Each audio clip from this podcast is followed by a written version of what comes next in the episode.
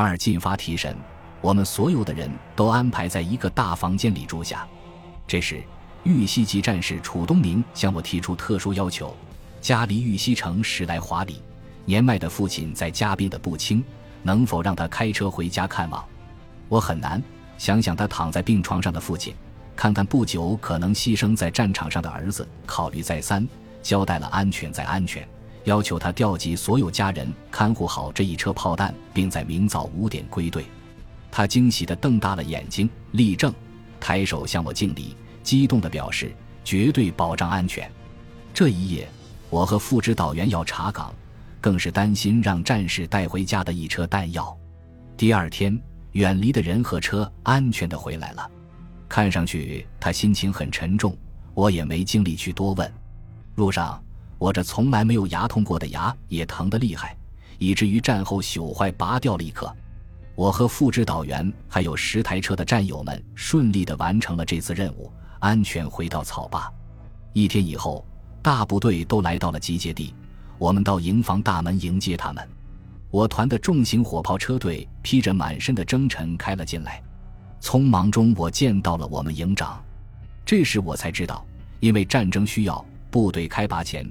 全团有二十多个职位被新人替换，我们营长也被任命为副团长。他范英才，四川人，个子不高，紧闭的嘴唇，圆圆的眼睛透着一股凶气，是一位非常刚毅的军官。我刚入伍，他就是我们营长。军人作风十足，批评人口气铿锵，态度凌厉。有时你立正站在他面前接受批评时，他的食指会几乎戳到你的鼻子。扯淡！四十五斤大米，你白吃了。经常会有人们背地里称他萨里托马他爸爸，这个外号是阿尔巴尼亚反映二战的电影。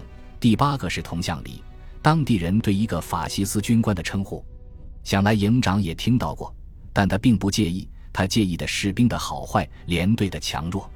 他特别喜爱我，认为我军事技术特好。后来兵带的也不错，在军事训练、技术比赛。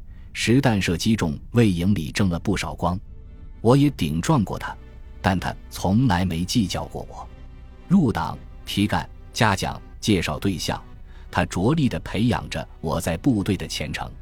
营长出于个人感情，我不想用别的去称呼他。问了我一些开进中的情况后，又问七连怎么样？因为八月份我才从八连二排长升任七连副连长，不错，兵像个兵。官像个官，处起来挺好，干起来挺痛快。我知道营长在了解我的基本感受，所以也没必要细说。你调九连任副连长了，下来你就到九连上任。我怔住了，问营长为什么？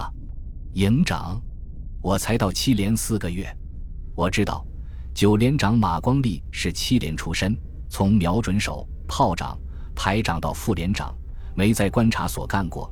前四个月才到九连当连长，营长说他是炮阵地出身，连长要在观察所指挥。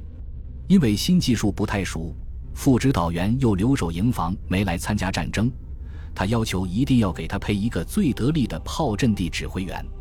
营长还说平时嘛，时间长了他可以多练练，现在要打仗，时间不容啊。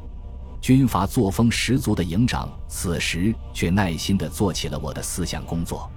我是八连出身，从炮手、瞄准手、副班长、班长到排长，干了近八年时间。这个对我有着深情厚谊的连队，解放战争时期是进军大西南第一模范连。我国一位元帅亲授过锦旗，有六十八面红旗不倒之称。文革前期批判白砖道路。单纯军事观点极盛。七十一年九点一三事件后而宣告结束。七十二年，中央军事科学院严副院长中将视察我们团时评价说，在那段大讲政治时期，看来军炮团还是偷偷的搞了些军事训练。团长政委评价八连说，八连能打仗。在当时，这些评价是多么的让人欣慰、自豪。七连呢，官兵素质都不错。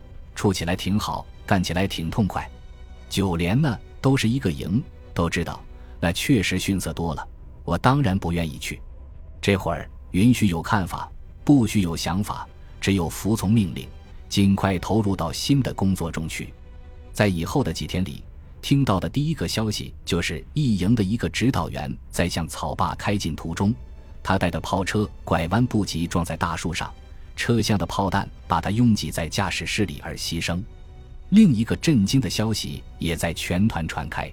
团队在昆明下了火车以后，二营教导员王义雄看到昆明悠闲自在的青年男女们，发了几句牢骚：“他某某的公子小姐们喝酒跳舞，老子们去前方卖命。”就几句，差点把他军法从事，判刑。这几天一直在写检查，还没最后过关。王义雄是一个非常正规、正直、通达、干练的人。当七连指导员时。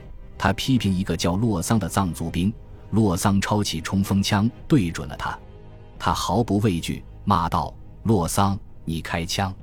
你食指一动，老子是革命烈士，你就是反革命！洛桑，你开枪！”僵持了一会儿，洛桑乖乖地放下了枪。后来人们开玩笑问洛桑谁最厉害时，他总是伸出大拇指说：“指导员最厉害，正直人不怕死。”在敌人面前，他会更厉害。不过，他说出来的那句实话、心里话，确实是犯了冒失的错误。当然，他最后还是带兵参加了战斗。